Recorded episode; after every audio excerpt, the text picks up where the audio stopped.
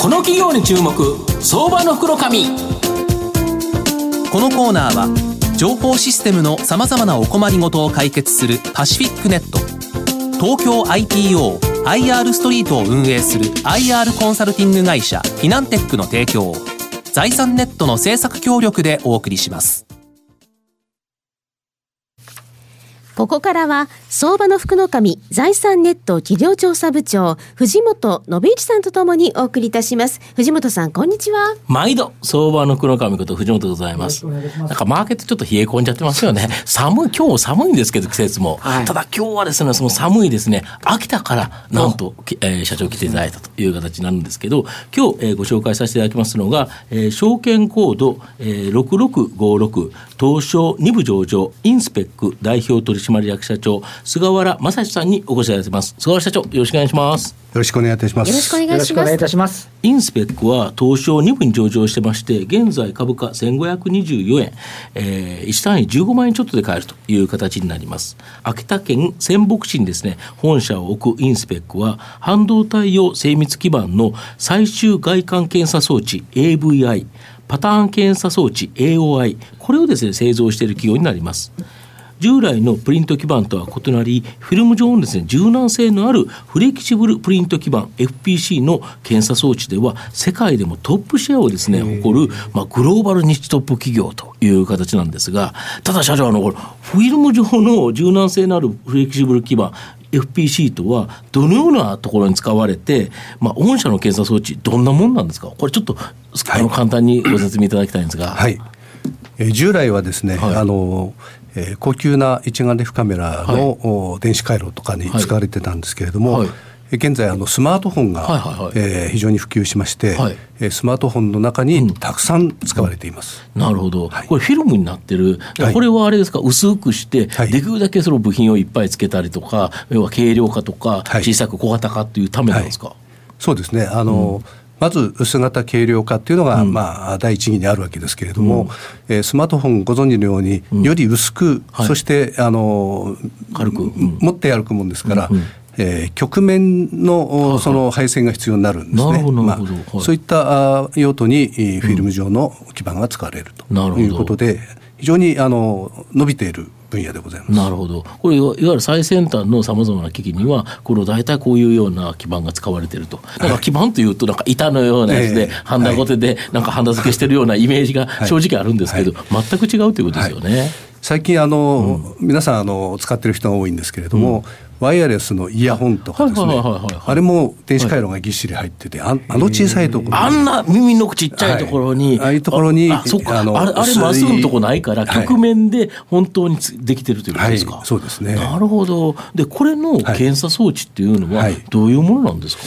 えーと、このフレキシブル基板はですね、はい、えー、フィルム状の、はい、幅25センチぐらいで長さが数百メートルという、はい、えー、材料で連続的に検査、はい、あの製造するんですね。なるほど。で当社の特徴は、その長い製品をですね、はい、えー、切断せずに、そのまま連続的にロールトゥロール方式という形で検査をするという技術を持ってまして。なるほど。これ細い線が書かれてるんですよね、はい、これが間違ってないのか、はい、他のところにひっついてないとか、ちょっと本来のあの幅より短かったり、はい、長かったりっていうのないような、これ全部チェックできるって、例えば東京ドームに何か一つ置くとすると、どういう感じなんですか、まあ、東京ドームの中にですね、うん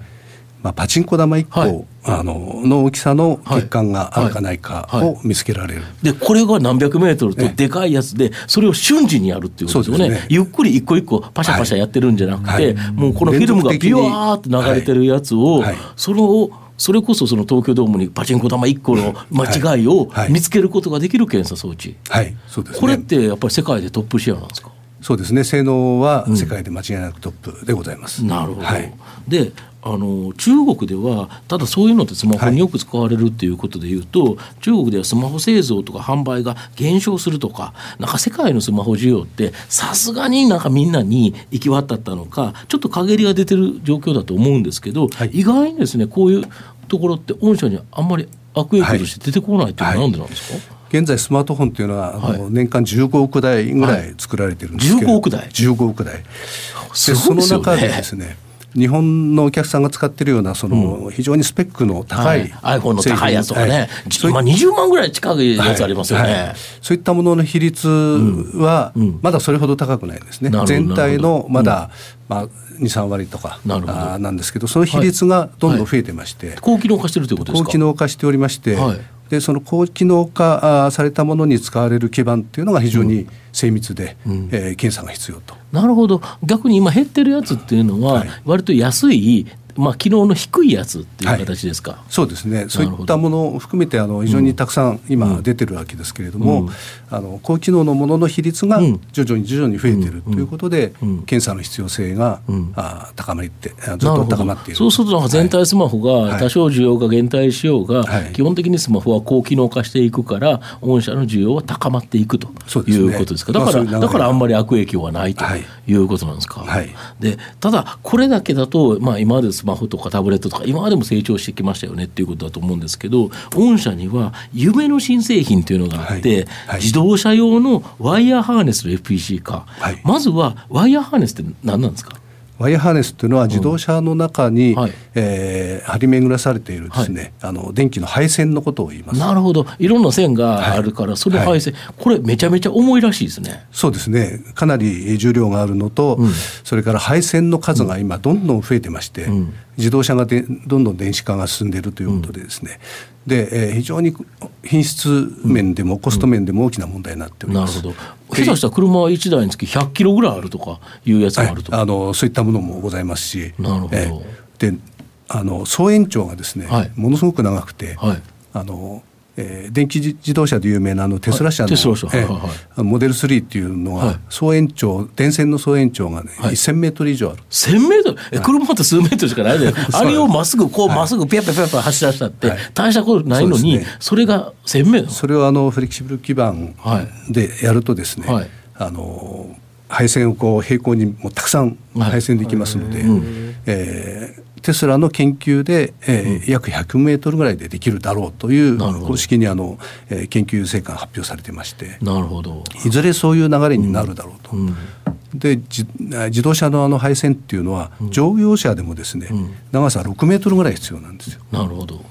で6メートルも長いものを検査する装置っていうのは、従来うん、あのなかったわけですなるほど、御社だとロールツーロール側やってるから、できるということですか？これが変わると、今までのプリント基板、あのああのえー、スマホ向けとか、はい、これに車だと強烈な数ができますよね。そうですね。そうですよね。えーまだそこまでは行ってないんですけれども、間違いなく行くであろうということで、われわれも、えー、それに向けて少しずつ準備をしてなるほど。今研究開発して、はい、まあ、このワイヤーハーネスの FPC 化になれば、はい、その検査装置としては御社が作っていくぞと。そうですね。これ当然当たり前なんですけどグローバル日トップですよこれ。そうです、ね、多分この分野では、はい、ここでもすごいとスマホと車という、まあ、世界で、まあ、めちゃめちゃ売れてる2つの商品の検査装置、しかも世界中で一番製品あの性能高いグローバルニッチトップということですか？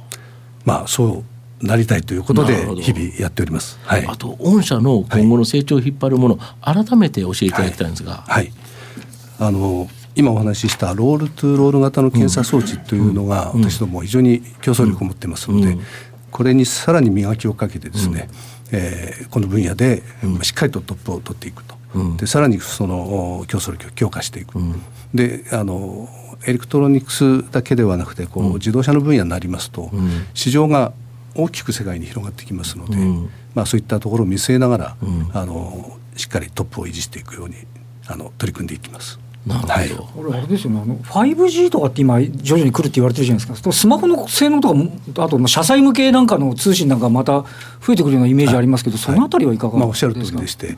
あと身につけるいろんなデバイスがですねみんなこうインターネットウェアラブルがですね。あの通信機能を持って、うん、5G につながるというふうに、まあ、間違いなくなっていきますので、このメガネ型とか、ゴンガとかですね。はいはいはい、はい。まあ、そういったものはみんなこの局面です確かに VR とか AR とかそうですよね,、そうね。そうすると世の中のさまざまなものが進んでいくと、そこに局面のその、えー、と基盤が使われるから、その検査装置である御社というのは大きく伸びるということですか。はい、なるほどまあ、最後まとめさせていただきますとインスペックは半導体用精密基板の最終外観検査装置 AVI パターン検査装置 AOI のグローバル西トップ企業で、まあ、この分野でもですね安定的な成長、まだまだ期待できるんじゃないかなと思います。ただ車の軽量化のためにワイヤーハーネスの FPC 化これが予定されてるわけなんですけど車用の長尺 FPC の検査装置を世界で唯一ですね製造できる技術があるのがインスペックという形になります。車載用の FPC は莫大な需要が期待できるためまさにですね夢の新製品ではないかなと思いますので、まあ、株価テンバーガーの夢を信じてですね、まあ、じっくりと中長期投資考えたいなと思います。今日は証券コード6656東証2部上場インスペック代表取締役社長の菅原正史さんにお越しいただきました。菅原さんどうもありがとうございました。ありがとうございました。ありがとうございました。藤本さん今日もありがとうございました。どうもありがとうございました。フィナンテックは企業の戦略的 IR をサポートします。国内最大の IR ポータルサイトである IR ストリートは3万名以上の国内外の機関投資家を中心とした会員が登録しております。iPhone アプリによる利便性と英語コンテンツは特に外国人投資家のゲートウェイとなっています。企業と投資家のコーポレートアクセスを実現し、株価の流動性、フェアバリュー形成を実現いたします。この企業に注目相場の福の神このコーナーは情報システムのさまざまなお困りごとを解決するパシフィックネット東京 IR ストリートを運営する IR コンサルティング会社フィナンテックの提供を財産ネットの政策協力でお送りしました。